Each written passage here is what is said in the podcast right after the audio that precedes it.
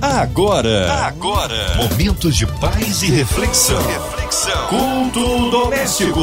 A palavra de Deus para o seu coração. Com Márcia Cartier. Aleluia!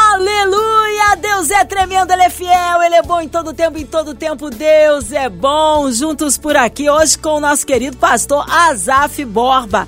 Ele é da comunidade cristã de Porto Alegre. Ô, pastor Azaf, que alegria, que honra recebê-lo aqui em mais um culto doméstico. Alô, gente querida, aqui é o Azaf Borba falando para vocês em mais este culto doméstico. Quero saudar a nossa querida locutora Márcia Cartier e a todos os ouvintes da Rádio 93 FM que estão aí sintonizados com este programa. Amém. Hoje a palavra está no Novo Testamento, pastor Zaf. Está lá em Efésios 3, de 9 a 19, que vamos ler em seguida.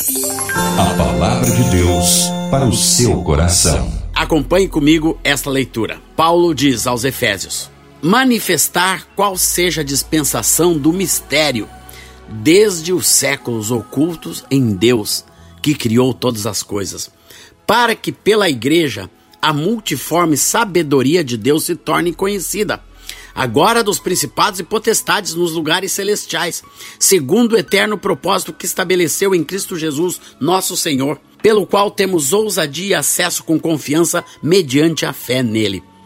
Portanto, vos peço que não desfaleçais nas minhas tribulações por vós, pois nisto está a vossa glória. Por esta causa me ponho de joelhos diante do Pai, de quem toma o nome toda a família, tanto no céu como na terra, para que, segundo a riqueza da sua glória, vos concedas que sejais fortalecidos com poder, mediante o seu espírito no homem interior e assim habite Cristo no vosso coração pela fé, estando vós arraigados e alicerçados em amor, a fim de poderdes compreender com todos os santos qual é a largura, o comprimento e a altura e a profundidade, e conhecer o amor de Cristo, que excede todo entendimento, para que se tor sejais tomados de toda a plenitude de Deus. Eu Preparei esta palavra hoje para ministrar para vocês, com base nesse texto, meus irmãos, e ver alguns pontos que eu acho de extrema importância que nós, como igreja do Senhor Jesus, possamos entender. Primeiramente, esse texto no versículo 9 fala da dispensação, isso é, da liberação do mistério, desde, desde os séculos ocultos em Deus que criou todas as coisas. Que mistério é esse? O mistério é a própria revelação daquilo que vem logo depois, da multiforme sabedoria de Deus, que se torna conhecida agora dos principados e potestades nos lugares celestiais, segundo o eterno propósito. Essa multiforma, multiforme sabedoria de Deus, meus amados, está embasada no eterno propósito de Deus, como fala o versículo 11. Então, até Jesus Cristo, ninguém tinha uma noção clara de qual era o eterno propósito de Deus que veio ser revelado em Cristo Jesus. Esse eterno propósito, como reafirma é, Romanos 8, 28, sabemos, pois, que todas as coisas cooperam para o bem daqueles que amam a Deus, que são chamados segundo o seu propósito. Esse propósito vem logo em seguida, nesse texto de Romanos, porquanto aos que de antemão conheceu, também os predestinou para serem conformes à imagem do seu filho, a fim de que ele seja o primogênito entre muitos irmãos. Este propósito de Deus é ter uma fam família de muitos filhos semelhantes ao primogênito Jesus. É que o mundo, cada pessoa, não foi criada ao acaso, não foi criada só para ser uma criatura e viver nesse mundo, não. A dispensação desse mistério, meus irmãos, é o conhecimento do propósito de Deus, que é ter uma família de muitos filhos semelhantes a Jesus. Isso toda pessoa precisa compreender precisa entender este propósito. Nós não podemos ficar alheios, e isso é tão grande que nem as potestades, nem os principados conheciam esse propósito, meus irmãos. Esse é o maior mistério. Ninguém sabia disso até então, até ser revelado em Cristo Jesus. esse grande mistério do propósito de Deus. E é isso, meus amados, que nós estamos proclamando aqui. E isso foi revelado para quem? Para a igreja. Olha aqui, meus amados. Foi revelado à igreja, conhecida agora dos principados e potestades, para, para que pela igreja esta multiforme sabedoria de Deus que está vinculada ao seu propósito seja conhecida de todos nós. Olha o valor da igreja. A igreja não é só uma sociedade de pessoas que se reúnem em volta de uma fé. A igreja é dispenseira do maior mistério da humanidade, que é a revelação da graça do amor de Deus para as pessoas, que através de Cristo Jesus trouxe a salvação como vamos ver na sequência. Dentro deste mistério do eterno propósito de Deus, aqui a palavra fala no versículo 12 que temos a ousadia e acesso. Que ousadia e acesso é esse, meus amados? Agora o homem tem acesso à presença de Deus. Esse é o grande mistério. Nós usufruímos de nós podemos ter a liberdade de nos achegarmos diante de Deus. Antes existia um véu, existia uma separação. Só um sacerdote todos os anos podia chegar naquilo que representava a presença de Deus, depois de devidamente limpo, lavado, santificado, purificado pelo sangue de animais. Agora, através do sangue de Jesus, nós temos acesso direto ao trono da graça de Deus. Nós podemos entrar com ousadia, meus irmãos, diante de Deus. Você tem livre acesso para poder viver na presença do Senhor, não apenas no momento de culto, mas no decorrer da sua vida.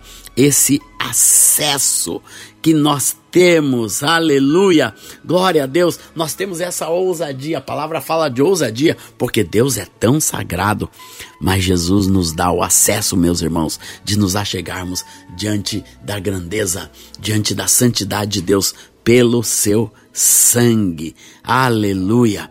Por isso, Paulo diz: vocês não precisam desfalecer.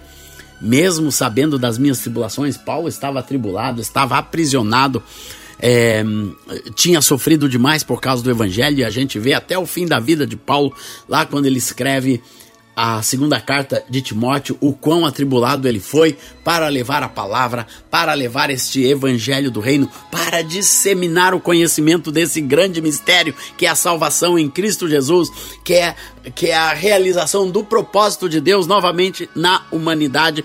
Para levar isso adiante, ele sofreu muitas tribulações e diz para os seus discípulos: Não desfaleçais nas minhas tribulações, pois nisto está a vossa glória.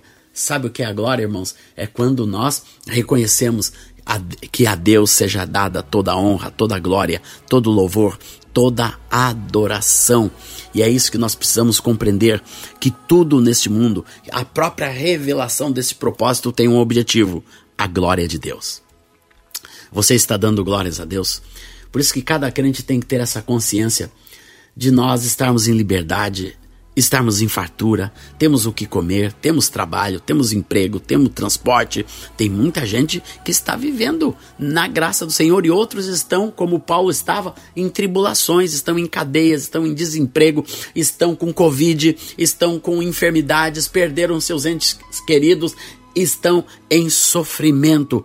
Mas Paulo diz que em Nisso está a vossa glória. Quando, mesmo no meio dos sofrimentos e das tribulações, você passa vitorioso. E eu quero abençoar você, meu querido ouvinte, que está me escutando hoje, a ser um vitorioso. E mesmo nas lutas e nas tribulações, dê glórias a Deus.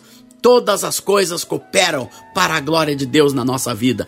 Amém, amém. Glória ao Senhor Jesus. E Paulo continua: Por essa causa me ponho diante de joelho, diante do Pai. Aqui Paulo fala para glorificar a Deus.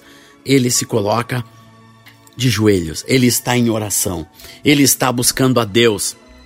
Ele está no meio das tribulações, no meio de cadeias, de lutas, mas o que que ele faz? O que que nós devemos fazer? Nos colocar de joelhos diante do Pai, de quem toma o nome toda a família, tanto no céu como na terra. O Paulo ora, não ora por si mesmo. Paulo não faz essa oração. Senhor, me livra das tribulações. Senhor, me, me livra das perseguições. Me livra das cadeias. Ele está pensando é na igreja, irmãos. Ele está orando para que a igreja, segundo a riqueza da, da glória do Senhor, seja fortalecida. Paulo, aqui no meio das tribulações, e, e essa é uma lição que ele nos dá nesse texto nós nos voltamos para nós mesmos.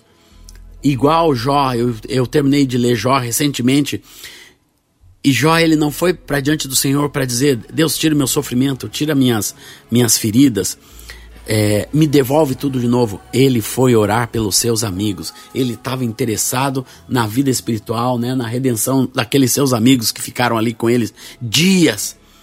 Né, alguns deles falando coisas contra a vontade de Deus, mas ele foi orar.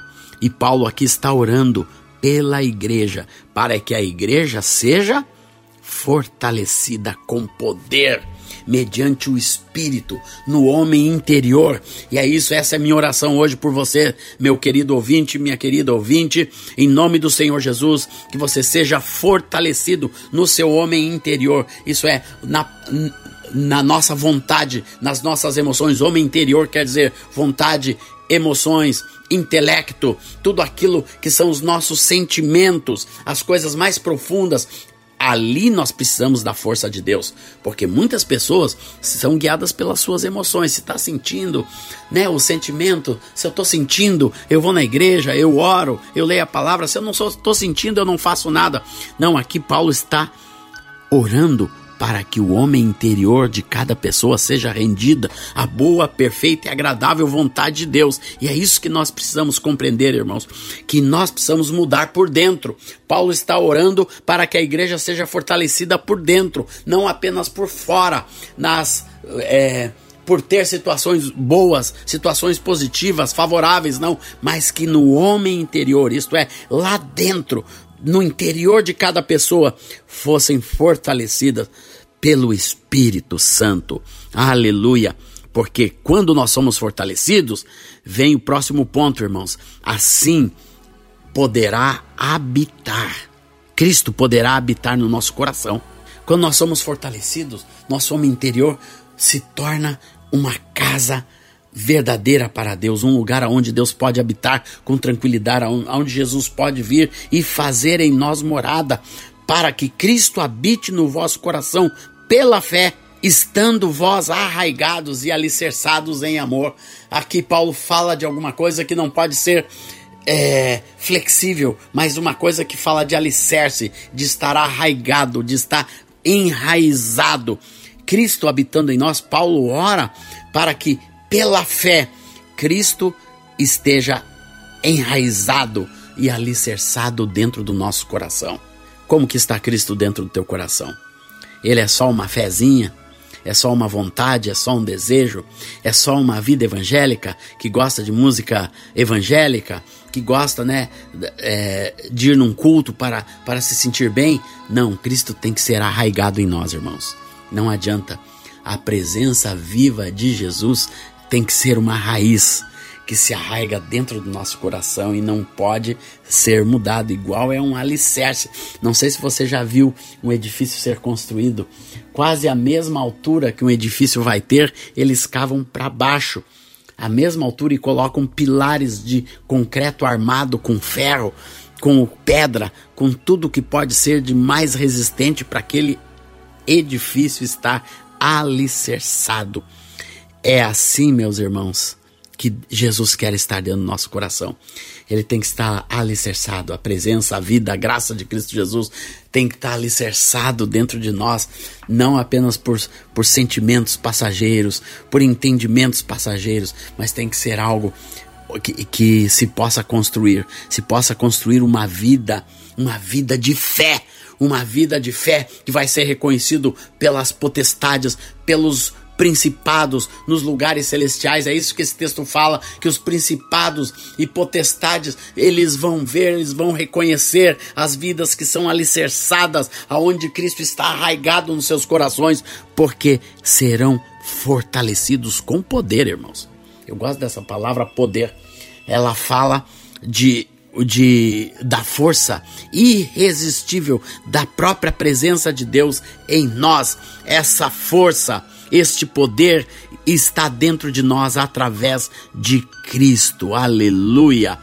Glória ao Senhor Jesus. Então, que a sua fé possa estar enraizada e alicerçada no amor. No amor é a própria presença de Deus, irmãos.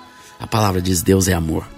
Deus não há nada que mostre que Cristo está alicerçado e arraigado em uma vida a não ser através do amor. Quando você verdadeiramente começa a amar, amar o seu semelhante. Por isso que a lei e os profetas est estão reduzidos em dois pequenos mandamentos: amarás ao Senhor teu Deus de todo o coração e ao teu próximo como a ti mesmo. Isso é, tem o amor a Deus, tem o amor ao próximo e o amor a nós mesmos. Não é um amor é, de buscar os nossos interesses, mas é amar a graça de Deus dentro de você, a presença de Deus. Você se ama e, da mesma forma que você se ama, você quer amar ao seu próximo. Por isso que essa raiz e esse alicerce tem que nos levar a amar, e a amar, e a amar. Se tem alguém na sua vida, né, com, que você está com raiva, que você teve um desentendimento, aproveite essa palavra para perdoar e amar, porque esta é a graça de Deus, a fim de poder compreender. Só quem ama pode compreender com todos os santos qual é a largura e o comprimento e a altura e a profundidade. Irmãos, largura é infinita, comprimento é infinito, altura é infinito e a profundidade, mesmo que pareça ser finita nos, nos oceanos, mas fala de uma força muito grande. Quanto mais profundo a gente desce no oceano, e o máximo que se pode descer no oceano são 11 quilômetros, é uma fresta que tem lá na Ásia, creio eu, que é, uma, que é de profundidade de 11 mil metros para baixo. Né? Isso é muito fundo, minha gente. É muito fundo no mar, mas ninguém consegue, ninguém chegou lá ainda. É muito fundo por causa da força das águas por cima. A profundidade é uma coisa. A, a semana passada eu, eu estava na praia brincando é, de mergulhar numa praia linda de Ubatuba, no, em São Paulo.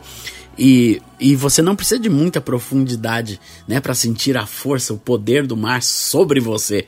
Então, essa profundidade está junto com a largura, está junto com o comprimento, está junto com a altura.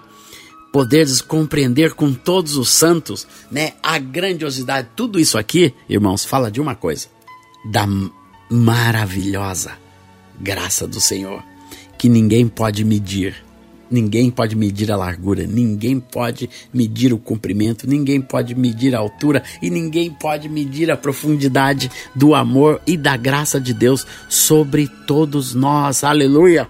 Que nos leva a conhecer o amor de Cristo, que excede todo entendimento. Aleluia! Para que sejais tomados de toda a plenitude de Deus. Aqui está, irmãos, o desfecho desse texto. Ele fala desse grande mistério. Qual é o grande mistério? O conhecimento da plenitude de Deus. Que coisa, irmãos, realmente eu não consigo imaginar qual é a plenitude de Deus. A plenitude de Deus tem um nome, o nome é Cristo. Cristo é tudo em todos. Por isso que Cristo tem que ser alicerçado e arraigado dentro do nosso coração. Daí você vai, vai ter tudo, vai ter tudo que você precisa, tudo que nós precisamos, a plenitude de Deus, irmãos. Tudo que nós precisamos está em Cristo, essa plenitude maravilhosa que nós podemos usufruir hoje. E eu quero profetizar isso sobre você, meu querido ouvinte, que está ouvindo esta palavra pelo rádio ou pela internet, que você receba esta plenitude. A nossa oração como pastores é que a igreja conheça essa plenitude de Deus e que cada um de nós possa também conhecer esta plenitude de Deus. Glória ao Senhor Jesus. Só de falar disso, meus irmãos, isso me inspira, isso me emociona, porque não tem coisa mais maravilhosa do que quando você deita na sua cama e você diz no seu coração: Deus, eu tenho tudo, nada me falta, porque o Senhor é meu pastor e nada me faltará. Nós temos a plenitude de Deus. E você receba em nome do Senhor Jesus. Por isso eu quero orar Eu quero orar por você, meu querido ouvinte, primeiramente para que você receba esta plenitude de Deus nesse dia. Em nome do Senhor Jesus, eu quero orar por cada um dos nossos ouvintes, Senhor. Me colocar aqui de joelhos no meu escritório em Porto Alegre e orar por cada um dos nossos ouvintes, Senhor, em nome de Jesus, para que eles possam conhecer essa plenitude de Deus, possam se apropriar e que Cristo venha e se torne as raízes da sua vida, as os alicerces mais profundos do seu coração e que cada um dos nossos ouvintes diante de ti, Senhor, possam receber essa plenitude, isso que é completo, isso que vem de Deus e que é completo hoje. E que é completo para sua vida, para sua casa, para o seu casamento, para a sua família, para o seu sustento. Em nome do Senhor, receba toda a plenitude de Deus. Amém. Glórias a Deus. Aleluia. Que palavra, que bênção. Fomos realmente edificados.